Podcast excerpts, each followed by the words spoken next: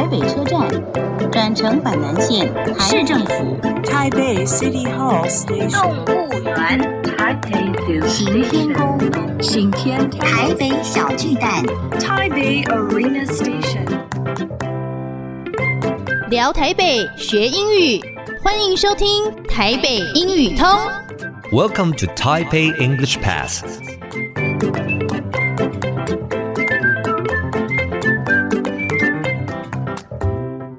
Hello everyone, welcome to Taipei English Pass. I'm your host Kenneth Chi. 欢迎收听台北英语通，我是齐斌老师。In this program, we're going to talk about Taipei and learn some English.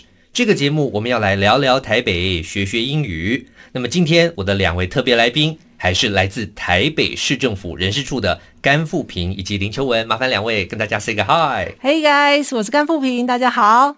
Hi everyone，我是林秋彣。那这一集就是跟我们稍微 share 一下你们的这个 experience of using English，是不是跟我们分享一下实际上在日常生活啊使用英文的经验？ When I first moved to Taipei to get my job a few years ago, I lived with my aunt and uncle, and at that time they are participate in a short-term exchange student program, which provide from the Rotary Club.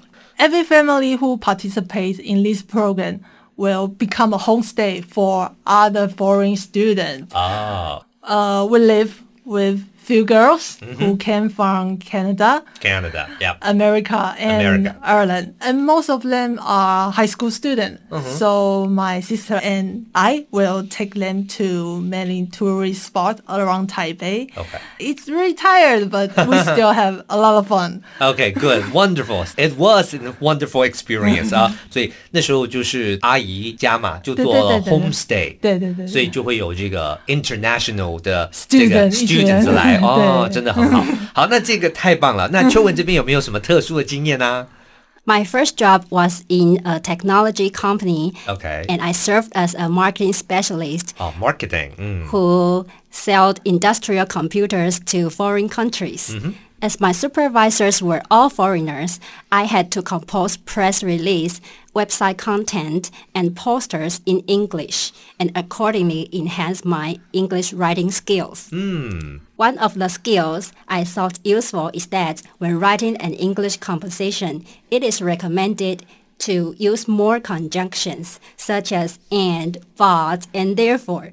It can make an article more logical and easier to understand. Very good. OK，所以我们刚刚听到了啊，好，这个秋文跟我们说，当你写英文作文的时候，要多用一些 conjunctions 连接的词语，让你的文章读起来比较 logical，比较 有连贯性。没错。真的非常非常的好啊！好，那最后是不是稍微跟我们这个广大的市民朋友做一点小小的建议，说到底有没有哪些呃小 pebble 对于学语文很有帮助的？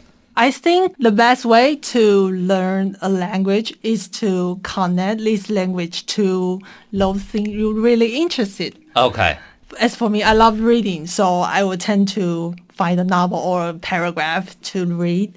So it makes me more familiar with those language. Okay, just use it，要用它，然后用在一些这个 something you really like, you enjoy 这样子。好，那这个秋彣这边呢？I think the best way to learn English is to make good use of your free time, like the time commuting to the company or commuting to home, and listen to the programs such as 台北英语通 to, to improve your English ability. OK，真的太棒了！好，谢谢两位来宾。 Useful English，实用英语。Homestay，homestay，名词，指的是寄宿假期或访问。比方，我们会推荐出国留游学的人去寄宿家庭。那么英文就说 Homestay is recommended for international students。再练习一次，Homestay。 Okay, that's all the time we have for today. 最后，请记得每日五分钟台北英语通。我是齐斌老师。Until then, see you next time.